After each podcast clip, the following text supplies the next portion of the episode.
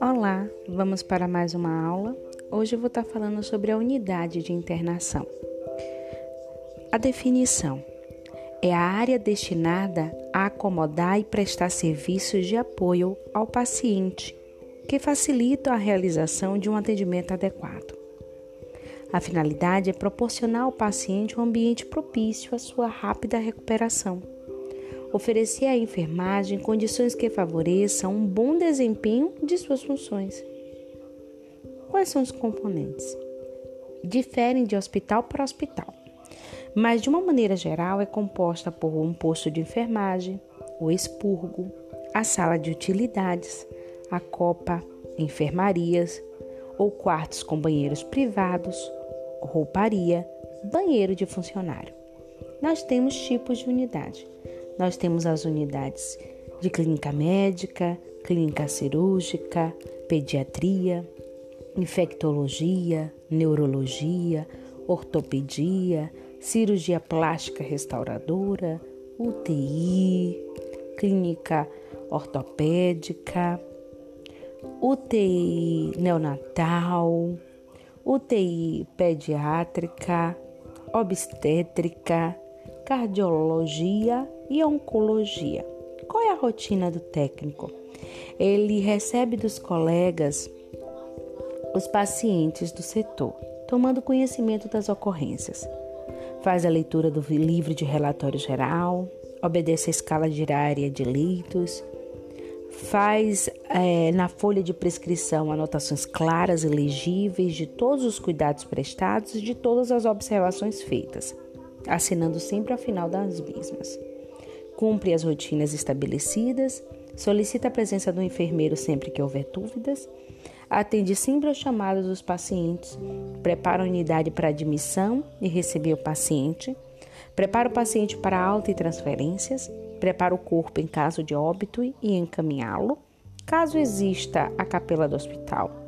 Executa todos os cuidados prescritos e necessários: higiene oral e corporal, mudanças de decúbito, prevenção e tratamento de escaras, lavagem intestinal, aspirações oral e traqueal, verificação de sinais vitais na rotina, na admissão, no pré e pós-operatório além de assistência em parada cardiorrespiratória, lavagem gástricas, aplicações de compressas quentes e frias, colocação de eletrodos, tricotomias, preparo e administração de medicamentos, preparo do paciente para exames específicos, instalação de oxigênio com catéter nasal, traqueostomia, coleta de material para exames, fornecimento e retirada de comadres e papagaios e encaminhamento dos mesmos para a central de material. Observação e registro do aspecto das eliminações.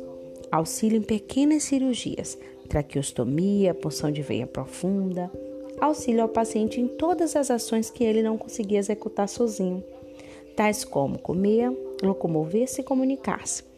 Conservar todo o material da unidade, comunicar ao enfermeiro a falta de qualquer material ou medicamento e as intercorrências, participar de curso, trabalhos, reuniões e pesquisas realizadas no hospital. Isso tudo é da função do técnico. Qual é a classificação das áreas físicas?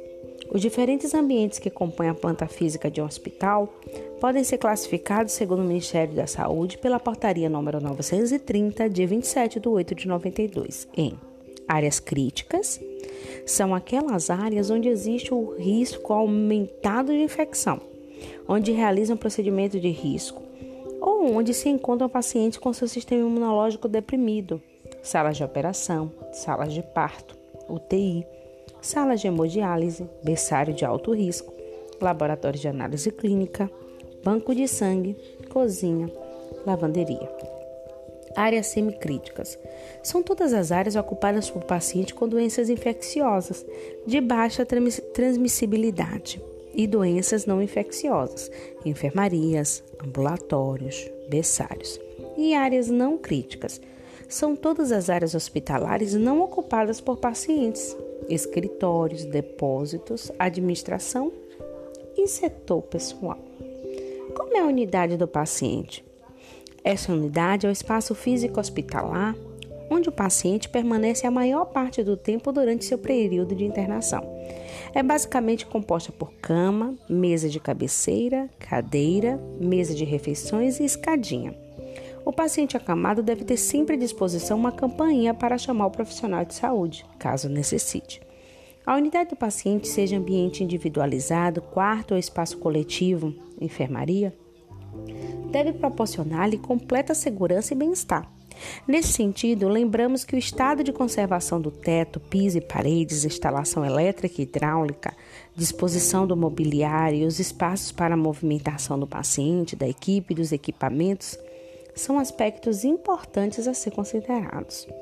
Outra questão é a influência do ambiente e dos fatores estéticos sobre o estado emocional e o humor das pessoas. Decoração atraente, cores de parede e tetos agradáveis, iluminação adequada, ambiente arejado, calmo e silencioso. Proporciona maior aconchego às pessoas, especialmente quando doentes. Então, a unidade do paciente é o conjunto de espaços imóveis destinado a cada paciente. Os componentes. Quais são os componentes que deve ter? Uma cama com colchão, uma campainha, um suporte para soro, uma mesa de cabeceira equipada com material de uso do paciente, uma cadeira, uma mesa para refeição, uma escadinha, dois baldes de lixo com tampa e pedal. Painel composto por saída de oxigênio verde, saída de ar comprimido cinza e saída de vácuo amarelo. Oxigênio verde, ar comprimido cinza e vácuo amarelo. De novo, oxigênio verde, ar comprimido cinza e a, o vácuo amarelo. Armário para guardar pertences, como roupas e escova de dente. Assim é a unidade do paciente. Repetindo: oxigênio verde, ar comprimido cinza e vácuo amarelo. Paramos por aqui. Bons estudos!